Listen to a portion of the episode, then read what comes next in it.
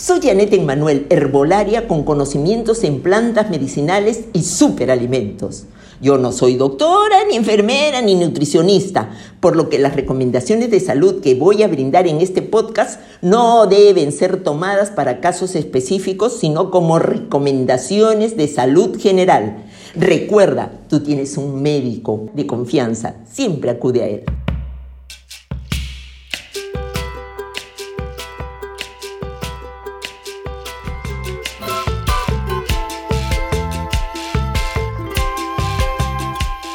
Hola, soy Janet Emmanuel. He nacido en el Perú y en el Perú en una parte especial que se llama Arequipa. A medida que nos vayamos conociendo, ustedes van a saber por qué Arequipa es tan especial para mí. Así que, comencemos. En tu cocina tú vas a encontrar superalimentos que te van a ayudar y que probablemente no los consumes con la frecuencia que debería ser. Comprendamos que nuestra vida está relacionada a la naturaleza y que en estos momentos sientas que tú eres una raíz. ¿Te alguna vez se te ha ocurrido ser una raíz? ¿Has visto las raíces, cómo son diferentes dependiendo de cada planta? Eh, las raíces, te cuento, y las raíces de las plantas las raíces de los alimentos, sienten, viven, vibran, tienen inteligencia, tienen emociones, pero por sobre todo colaboran unas con otras para alargar su vida. Y nosotros somos raíces.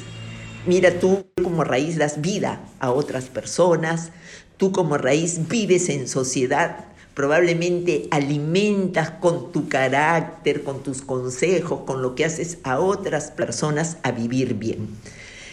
Em, las raíces reaccionan, a veces creemos que vemos una planta y decimos qué bonita o no te gusta o la ves seca. Y esto depende de las raíces, pero cuando hablamos nosotros, te voy a decir, vivir bien está en nuestras raíces, está en nosotros mismos, en nuestra esencia y también en la forma en que hemos sido criados, eh, el medio en que vivimos. Esas son nuestras raíces culturales. Así que imagínate que eres una planta. ¿Cómo están tus raíces? Eh, lo fundamental generalmente en las plantas para poder sobrevivir son los líquidos saludables, es el agua. ¿Cuánto de agua has consumido hoy día? ¿Cuánto de líquidos saludables has consumido hoy día?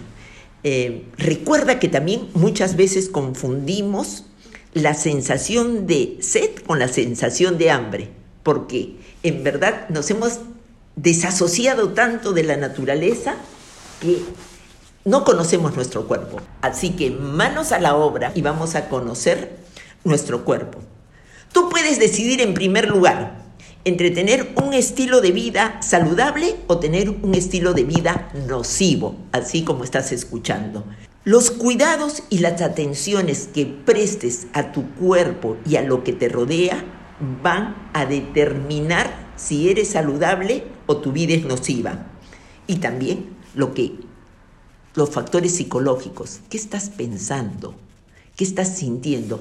Recuerda que el cerebro, los pensamientos del cerebro determinan lo que tú sientes. O sea, tus ideas son las que te llevan a actuar. Si estas ideas son positivas, si tú haces que tu cerebro se interconecte con mensajes positivos, tú vas a ser una persona positiva. Pero si tu cerebro está mal alimentado, va a recibir por lo general mensajes negativos. Después tú a pensar cuántos mensajes negativos y cuántos mensajes positivos recibes al día. Reparen eso, porque eso va a ser la diferencia de las decisiones que tomes. Las decisiones que tomes hoy día van a determinar tu vida hoy día, pero para el futuro también, porque sobre el pasado ya no puedes cambiar nada.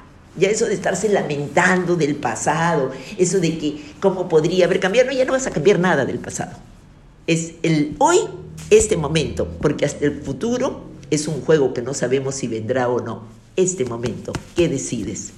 Recuerda, por lo tanto, que si tú eres una persona positiva, tu cuerpo va a reaccionar positivamente.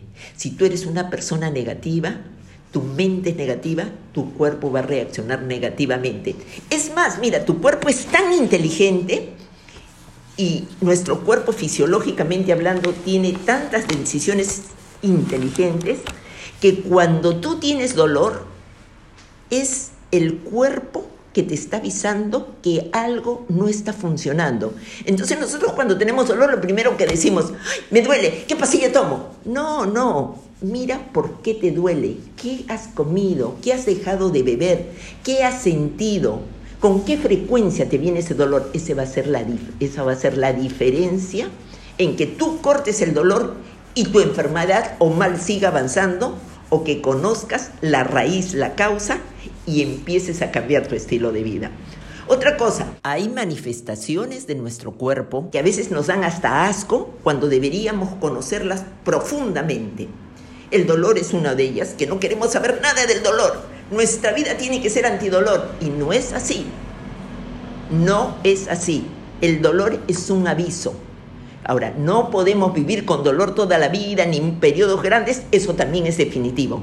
Pero entonces ahí viene la naturaleza nuestra ayuda. Y hay manifestaciones como la fiebre. La fiebre es un aviso que tenemos un sistema de defensas que nos está defendiendo. La fiebre es nuestro sistema de defensas y el aviso que algo no está bien en tu cuerpo. Entonces igual, fiebre en los niños, oye, inmediatamente dale algo contra la fiebre. No.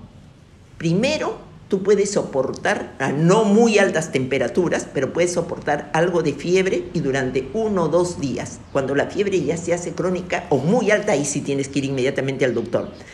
Generalmente cuando viene fiebre, ¿qué va a venir? Vómitos. ¿Por qué? Porque tu cuerpo está expulsando, está diciendo, no, ¿qué me has dado? Yo no puedo con eso, tengo que botarlo, tengo que sacarlo del cuerpo. Me, me estás haciendo daño. Recuerda que la boca te va a permitir no solamente hablar, sino comer. Y el comer debe ser todo un acto tuyo con tu vida y con la naturaleza. Entonces, fiebre, hay que ver que nuestro sistema de defensas está vivo, agradecerle, pero tampoco dejar que se descontrole. Vómitos, cuerpo te está diciendo, no, por favor, no seas mala, no seas malo, no me has dado esto, no, yo no lo soporto, no puedo. Y el otro son las diarreas, que no nos gusta hablar de ese tema. Es el otro tema fundamental para tenerte sano. Cuando tu cuerpo ya no puede ir con los vómitos, entonces te viene diarrea. Inmediatamente desintoxica el colon, porque recuérdate que tu colon ese que hace que expulses lo que no te sirve, tiene determinadas características. Por ejemplo, uno, que cuando tú no haces deposiciones regularmente, estás intoxicando todo tu organismo, porque el colon tiene terminaciones nerviosas con todos los órganos. Dolor de cabeza, primero, ¿eres estreñido? ¿Eres estreñida? Si eres estreñido o estreñida, pues ahí viene dolor de cabeza. Las alergias, ¿qué pasa? Tu cuerpo no tiene cómo eliminar todo lo malo. Entonces la piel empieza a sacar hacia afuera. Oye, oye, date cuenta, mira, algo está mal, me estás, me estás alimentando mal, me estás eh, mandando mensajes negativos con la mente. Y luego, entonces ahí lo que dice, tenemos que limpiar ese colon, dice inmediatamente el cerebro, tenemos que eh, desintoxicar. Entonces, en lugar de darnos asco estos actos, deben llevarnos a agradecer y decir, Dios mío, me he limpiado.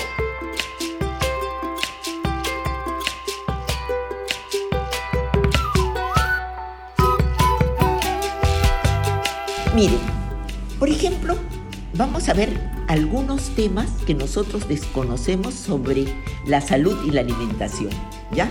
Por ejemplo, un tema bien común que sin embargo es otro tema que no lo queremos tocar. ¿Por qué? Porque se nos, ha, hecho creer que todo lo dulce es bueno. Para que algo nos guste o nosotros hagamos que les guste a nuestros hijos, hijas, tiene que ser dulce.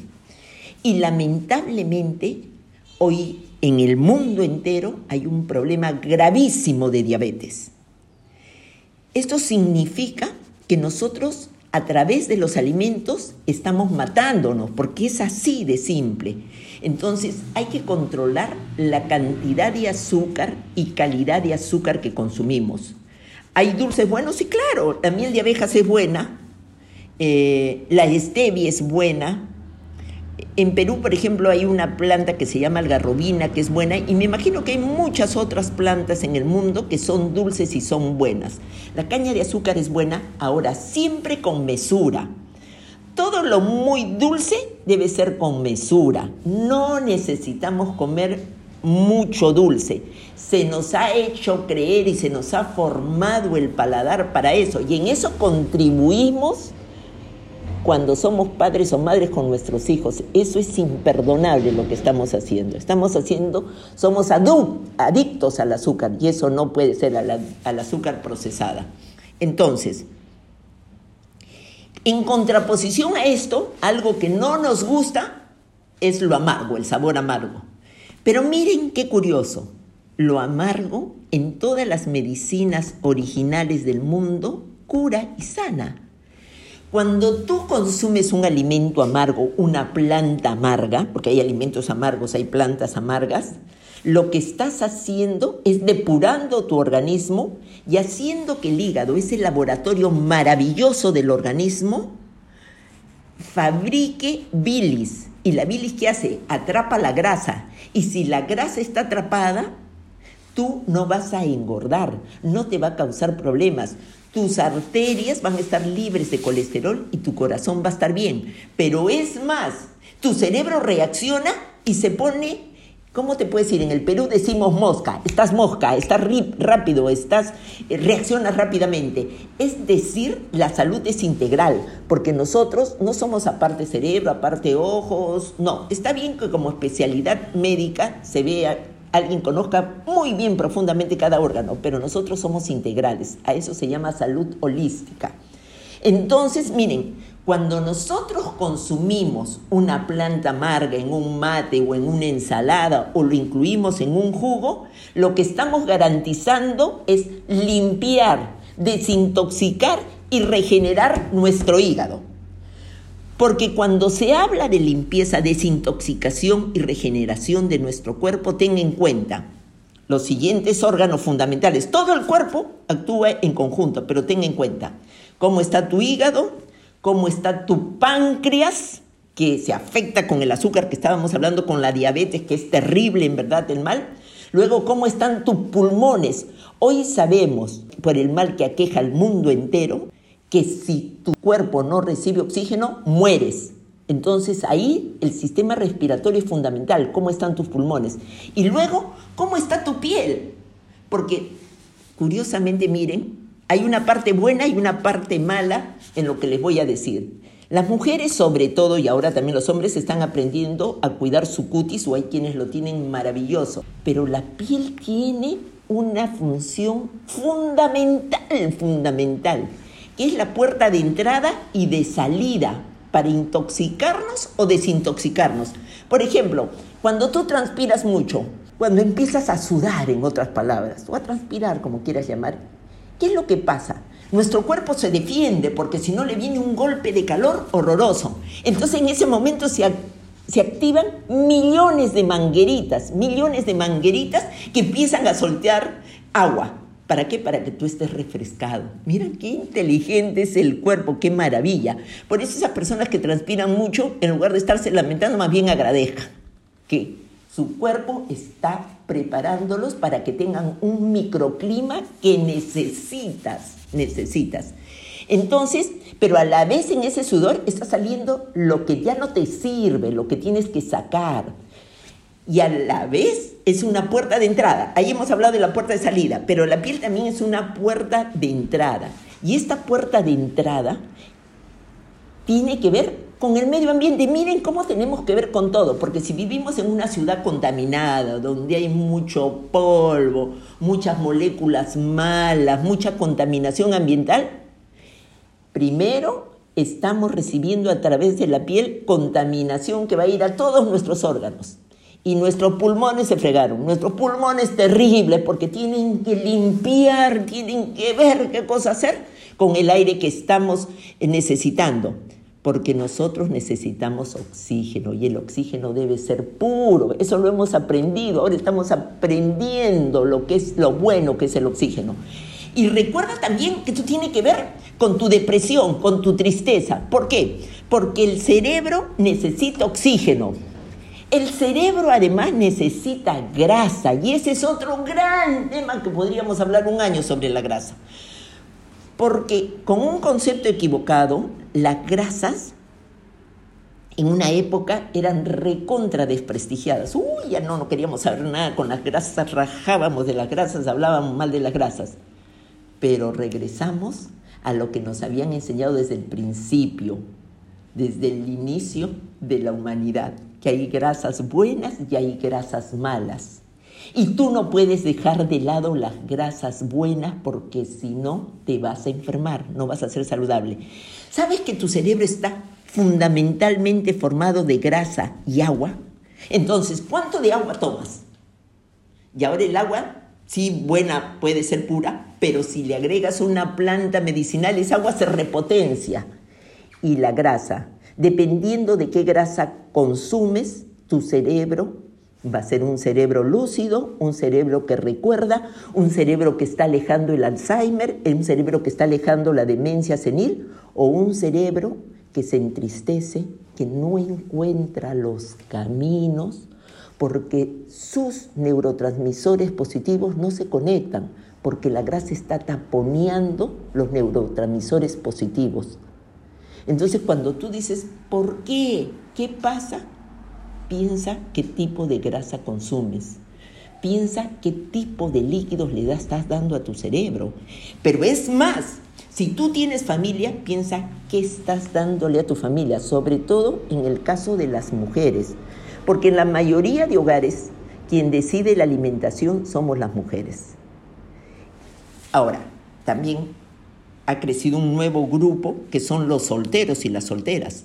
Entonces ahí la responsabilidad ya es personal sobre nuestro cuerpo. Cuando tú acudes a un médico, recuerda, él es el médico, pero tú tienes a tu sanador interno ese sanador interno, cuando tú vas al médico, tú no puedes sentarte y decirle, eh, doctor, ¿qué tengo? No, el doctor te va a tener que hacer preguntas porque él no te conoce, él no sabe cómo ha reaccionado, es más, hasta cuando te conoce no sabe cómo reaccionas. Cada cuerpo es único. Diosito lindo, o si no crees en Dios, la naturaleza, ha permitido que seas una máquina. Una máquina que de ti depende tenerla en buen funcionamiento que te permita calidad de vida o una máquina que tú la estás destruyendo, que la estás mal manteniendo, una máquina que te va a traer más pesares que cosas buenas. Así que elige. Entonces, una de las cosas que también te quiero decir que es fundamental, no solamente es la grasa, no solamente es los líquidos que comes, sino la fibra. Hemos ido por una alimentación recontraprocesada, ultraprocesada, que tiene color, sabor y aroma a, y no es eso, son puro químico, para que tu cerebro despierte ese campo que tiene y diga, qué rico, quiero comer esto, quiero comer esto, y te hacen adictos a puros químicos y no te estás alimentando. Y eso es gravísimo. Es más, tú cuando vas, por ejemplo, y ves una bebida, sintética, con gas, llena de azúcar, todo, hasta escoges el color. Ay, verde, qué bonito, azul, qué bonito. Y no sabemos o nos hemos olvidado que los alimentos tienen colores para beneficio de nuestra salud. Entonces, por ejemplo, si tú eres una persona que te falta energía, ¿qué color crees que debes consumir? A ver, uno, dos, tres. El rojo. El rojo es pasión, el rojo es fuego, el rojo es energía. Entonces piensa, ¿cuántos alimentos rojos tienes hoy día en tu mesa o has tenido en tu mesa? ¿Cuántos alimentos rojos vas a decidir tener mañana? Si no vas a comprar la próxima semana, pero ve, ¿qué necesitas?